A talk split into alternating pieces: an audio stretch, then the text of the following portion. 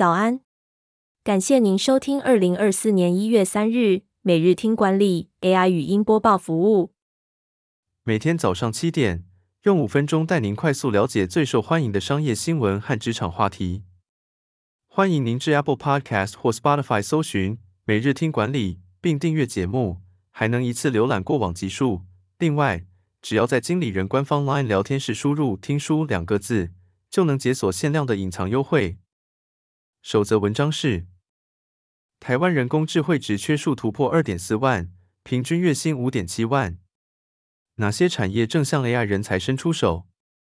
人力银行调查显示，二零二四年全台企业最看好的三大议题，分别是人工智慧、ESG 和长照医护。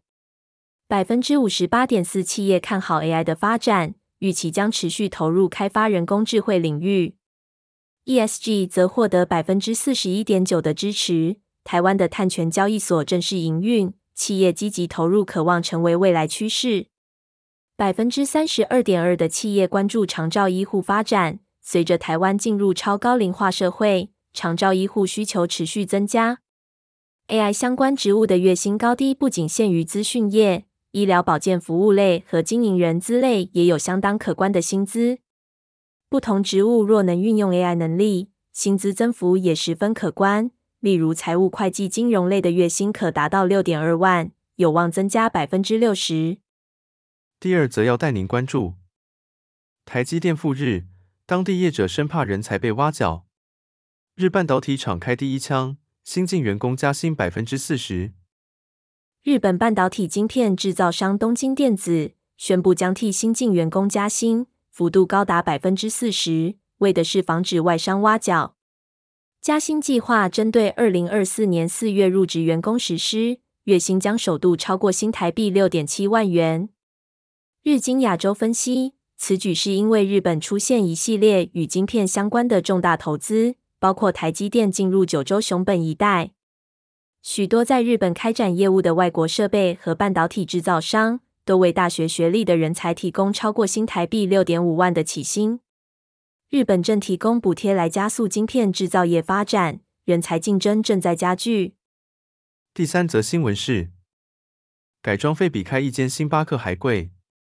麦当劳挥别儿童游乐区，咖啡吧台，为的是什么？台湾麦当劳正在进行史上最大规模的改装，超过一半的餐厅已经换上新面貌。改装后的麦当劳有四大差异：增加餐厨空间，增设自助点餐机和外送取餐窗口，并淘汰儿童游乐区，取而代之的是庆生活动专区。这是因为消费形态和年龄转变，麦当劳的客群已扩大，游戏区不再符合需求。此外，外送订单占营业额的百分之十以上，因此增设外送专属取餐窗口。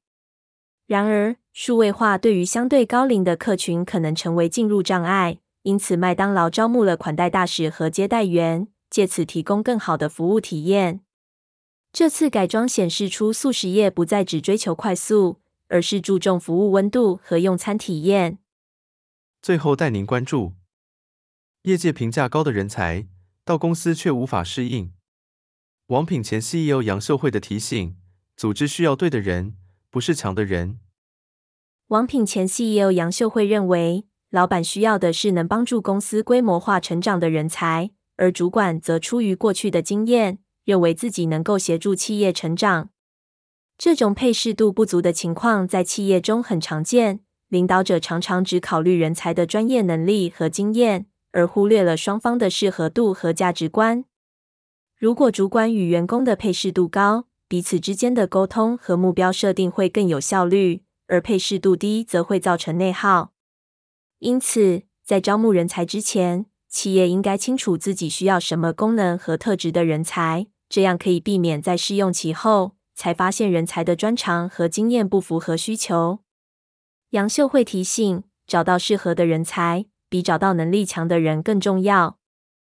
感谢您收听，我们将持续改善 AI 的语音播报服务，也推荐您订阅经理人电子报，我们会将每日 AI 播报的文章寄送到您的信箱。再次感谢您，祝您有个美好的一天。